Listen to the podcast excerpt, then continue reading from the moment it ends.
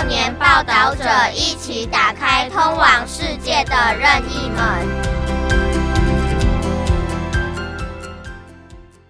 二零二四全球大选年，二十一张选票创新高，五大选战关键考验。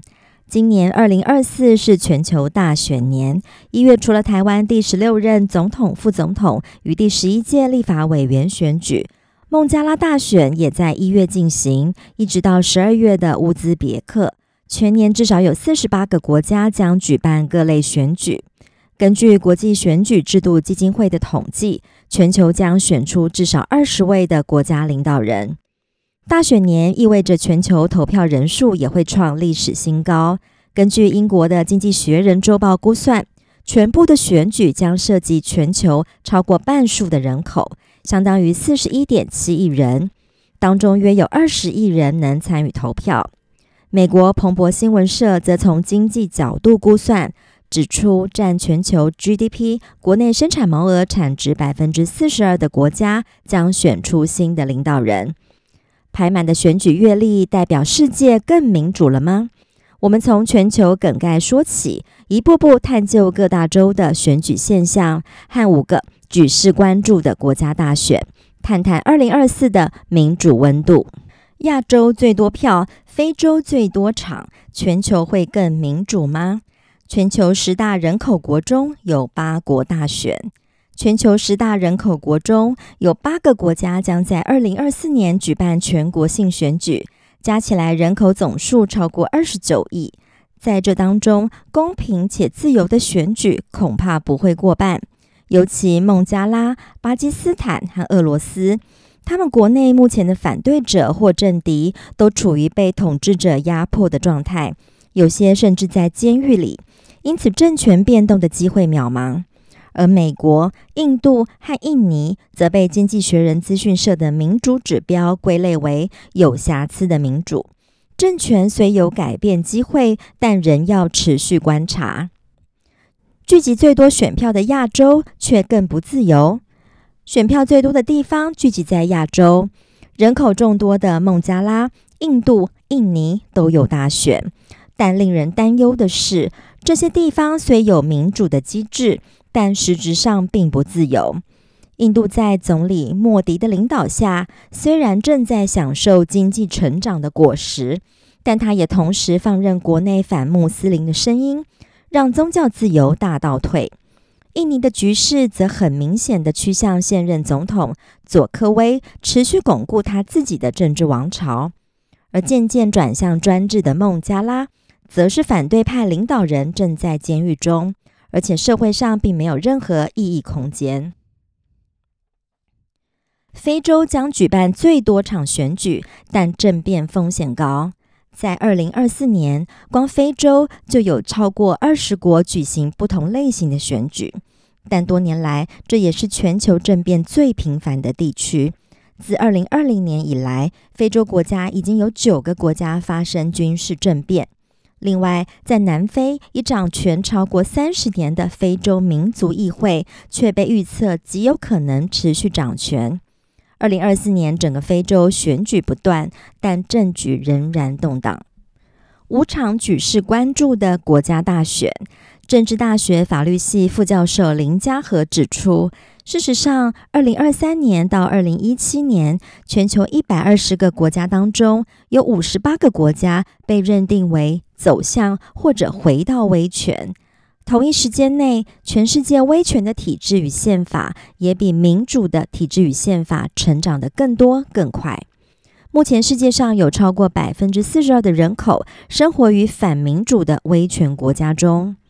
人民投票选出国家领导人，也不一定是民主化的保证。在二零二四年全球数十场大选中，除了台湾以外，有五个国家的选举特别值得关注，包括印尼、俄罗斯、印度、墨西哥和美国。其中有年轻的民主国家，老牌的民主国家，也有貌似民主的威权国家。这些国家的选举呈现出民主自由的不同样貌，能帮助我们理解当今国际社会所面临的民主难题。印尼佐科威政治王朝即将形成。印尼是东南亚人口最多、世界人口排名第四的国家。二零二四年二月十四日将举行总统大选，这场大选将成为全球投票规模最大的单日选举活动。预计有两亿印尼国内选民以及一百七十五万海外选民进行投票，将有大批 Z 世代的年轻人成为手投族。由于投票人口庞大，计票作业预计要花上一个月。选举结果将在三月下旬公布。印尼上一次的二零一九年大选是印尼史上首次举办的多合一选举，开票作业长达一个多月。选举结果宣布的当天，引爆六死、两百多人受伤的严重冲突事件。反对派总统候选人普拉博沃败给连任的佐科威，控诉佐科威指挥国家机器作票。印尼跟台湾一样，是相对年轻的民主国家。从一九六零年代起，遭独裁者苏哈托以铁腕统治长达三十二年。一直到一九九八年，苏哈托政权被推翻，印尼才进入改革时期，开始漫长的民主化历程。二零一四年，平民出身的佐科威打败竞争对手，赢得总统大选。初期，他谦逊且关心人民生活的执政态度，让他获得“印尼版奥巴马”的美称。不过，佐科威执政的十年间，印尼却出现网络言论自由遭到限缩、批评政府的媒体人受到打压等民主倒退迹象。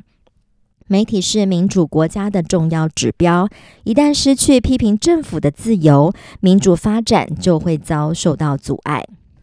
更令人担心的是，佐科威在政坛中安插了不少家族成员，例如他的女婿巴比，在二零二零年赢得选举，成为北苏门答腊棉兰的市长。他二十八岁的小儿子凯尚，则是以政坛新鲜人的身份，当上了以年轻人为主的印尼团结党主席。不仅如此。佐科威三十六岁的长子吉伯朗，目前担任中爪哇梭罗市长，在二零二三年十月宣布加入大印尼运动党总统候选人普拉博沃的团队，也正式被提名为二零二四年总统大选副手的参选人。这个举动引发了社会哗然，因为印尼选举法的规定，候选人必须年满四十岁。但是，印尼宪法法院却在二零二三年十月的时候裁定，过往担任过公职的候选人不受此法条限制。这也让三十六岁的吉波朗得以加入总统大选的战局。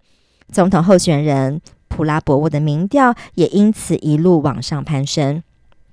十年前以素人总统闻名世界的佐科威，如今正一步步打造自己的政治王朝，让他在退位后得以继续保持政坛影响力。二零二四年总统大选之后，印尼的民主可能再度面临挑战。俄罗斯强人普丁没有对手的选举，二零二四年三月登场的俄罗斯总统选举。发动俄侵乌战争的七十一岁俄罗斯总统普丁宣布以独立参选人身份参选。这场选举对普丁来说宛如囊中之物。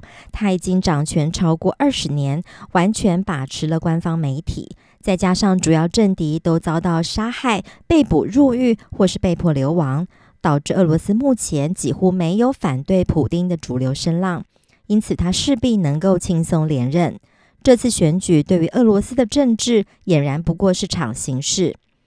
普丁自一九九九年接任总统之后，就掌握了国家与媒体资源，一路轻松赢得选举。二零二零年，普丁甚至强制移除连任限制，让自己可以一路执政到二零三六年。普丁打压媒体，借此确保不会有媒体批评自己。同时，他也积极地清除政敌。最著名的政敌纳瓦尼，过去频频揭露普丁的贪污内幕，因此被以各种罪名逮捕十多次，甚至在二零二零年在飞机上遭下毒，陷入昏迷，并且在二零二一年治疗完返国后就立刻遭到逮捕。目前纳瓦尼依然在监狱服刑。二零二三年十二月七日，纳瓦尼在社群媒体上呼吁俄罗斯大众要看清楚普丁操弄选举的手段，却随即下落不明。失踪超过两周后，纳瓦尼才被发现已监到北极圈以北的一处流放地。纳瓦尼的发言人雅尔米许表示，这座监狱天寒地冻，环境更糟，显示普丁有意孤立纳瓦尼。普丁除了打压媒体与政敌，还透过建立阳刚的形象来获得俄罗斯大众的支持。这种打造个人崇拜风气的手段，引起其他强人领袖争相模仿。媒体上常常可以见到他骑在马背上，或是练习柔道的英姿。普丁政治顾问表示，他们致力于塑造好莱坞救星的形象，这个策略十分成功。普丁的国内支持度始终维持在六成以上。普丁的英雄人设是精准设定的。一九九一年苏联瓦解后，俄罗斯人民的生活品质下滑。大众普遍缺乏经济安全感，甚至导致俄罗斯男性平均余命缩短。在这段时间里，普丁在俄罗斯政坛迅速崛起，以重建俄罗斯强国地位为目标，意图让俄罗斯再度伟大。因此，不难想象，生活困苦的俄罗斯人民会如此支持普丁。普丁虽然已经七十一岁了，但在没有政敌能够参选的情况下，普丁无疑会在二零二四年连任，甚至可能掌权至二零三六年。那个时候，普丁将高龄八十四岁。印度莫迪统治成为国际情势的关键威胁。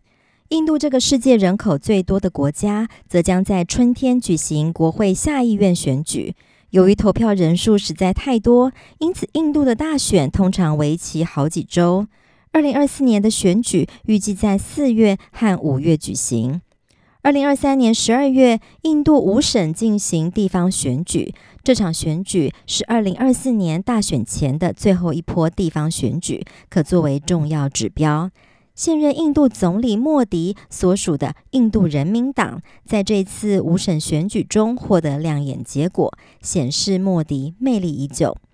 莫迪在二零一四年就任时，与普丁一样，把自己塑造为印度的民族英雄，利用个人崇拜的手段来巩固印度大众对自己的支持。他出身平凡，属于印度种姓制度中的底层阶级，因此塑造出能够与人民直接对话的形象，同时也积极宣传自己的政绩。例如，他将印度最大的板球体育场重新以自己的姓名命名，还在印度发射出的卫星上刻下自己的脸。疫情期间，印度民众拿到的疫苗证明上还印有莫迪的头像。引发国际社会担忧的一点就是，莫迪试图使印度教再次伟大。他所属的政党印度人民党在莫迪上任后就开始打压印度当地的穆斯林族群，并且不断地强调印度教在印度历史的地位。虽然印度国内的穆斯林为少数族群，却被印度人民党指控正在破坏印度教传统。印度甚至出现爱情圣战的阴谋论，指控印度的穆斯林男性透过爱情与婚姻。诱骗印度教徒改信伊斯兰教，导致穆斯林成为部分激进印度教徒攻击的对象。莫迪除了煽动印度的宗教及种族争议，还试图操控媒体。自从二零一四年莫迪上台后，印度的新闻自由就大幅缩减，更有媒体人因为批评莫迪所属的印度人民党而遭到开除。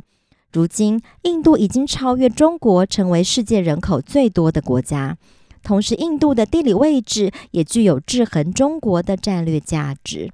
因此，未来世界各国若想要防范中国势力的扩张，势必需要与印度合作。如果莫迪持续以强人统治的方式阻碍印度的民主发展，世界各国的领袖将要在防范中国势力与维护印度民主之间面临两难。因此，二零二四年印度大选的结果值得世界更加关注。墨西哥首位女总统即将诞生，女性平权之路依旧坎坷。二零二四年六月登场的墨西哥总统选举，将由国家复兴运动党的宣恩鲍姆对上反对派联盟的加维斯。由于两位候选人都是女性，因此不论谁获胜，都会让墨西哥选出第一位女总统。这是否代表具有“杀女之国”称号的墨西哥即将迎来女权发展的新篇章呢？根据官方统计，墨西哥每天有约十名的女性遭到伴侣或亲人杀害。这类的社会案件被称为“杀女”，许多加害者没有在司法上受到应有的惩处，也导致社会大众强烈不满。多年来，已经有好几次的街头游行，要求政府积极处理这项社会议题。虽然墨西哥杀女事件猖獗，但同时，墨西哥的公部门女性代表创下了国际佳绩。例如，墨西哥国会中女性代表已经超过半数，国会参众两院都由女性担任议长。而且内阁成员中的女性也已经达到半数，甚至选出了史上首位女性最高法院的院长。不过，公部门女性代表增加，是否代表弱势女性的权益比较容易受到关注呢？以墨西哥的案例来看，并非全然如此。二零二三年九月，墨西哥最高法院裁决堕胎除罪化，替墨西哥女性的身体自主权立下了里程碑。然而，墨西哥女性在日常生活中依然面临亲密关系的暴力危险，并且处于经济弱势中。根据世界经济论坛二零二三年全球性别的差距报告，墨西哥女性薪资所得仅是男性的一半。由此可见，光由女性担任公职并不足够，必须确保平权法案的推动以及落实，才能真正改善墨西哥女性的困境。现任墨西哥总统罗培兹·欧布拉多对于杀女议题的态度一直被认为不够积极，甚至曾指控杀女事件的抗议活动是由政敌在背后操弄。二零二四年大选呼声最高的候选人薛恩鲍姆被视为罗培兹的接班人，虽然他在过去曾指控检调单位对杀女案件有所隐瞒。但当选后，宣包姆究竟是会对杀女事件保持与罗佩兹相同的消极态度，或者是采取更积极的处理方式，有待大选后持续关注。美国，川普强势回归，美国民主危机再起。二零二四年最受世界关注的大选，就是年底登场的美国总统选举。二零二零年连任失败的前美国总统川普将再度卷土重来，为美国政坛掀起另一波民主危机。二零一六年，美国选出没有政治经验，而且常常发表惊人言论的川普为总统，震惊了美国以及国际社会。川普赢得选民支持，其实并非偶然。当时，美国面临了跟俄罗斯相似的社会氛围，也就是缺乏经济安全感。同时，大量的移民也造成美国人口结构转变，引发部分白人的恐慌。因此，当川普提出在美墨边界盖一道墙的政策，马上引发回响。川普也透过社群软体 X（ 原名 Twitter） 与选民直接互动，营造出与人民直接对话的形象。这种脱离传统的宣传方式，替他网罗了大量对传统政治精英失去信心的选民。川普当选后的种种言行，都让美国民主面临严峻考验。例如，川普习惯以虚假的论述作为掩盖真相的手段。他曾经声称，前美国总统奥巴马并非出生于美国，因此并非合法的美国总统。川普甚至在二零二零年争取连任失败的时候，宣称选举出现舞弊，放任他的支持者闯进美国国会大厦，对美国民主造成严重打击。美国近年来也被评为有瑕疵的民主，所幸在数百年的民主发展之下，美国的法律与制度形成了民主约束力，得以制衡川普带来的强人政治，成为美国民主的一道防线。二零二零年，川普落选后，接任的总统拜登积极恢复美国与其他国家的国际合作，并且撤回川普种种威胁环境生态的政策。然而，川普若真的在二零二四年再度当选，拜登所推出的政策将面临威胁。为了防范川普再度危及美国民主，美国社会已经开始采取行动，包括在各州的法院提出诉讼。透过司法让川普无权参与这一次的选举。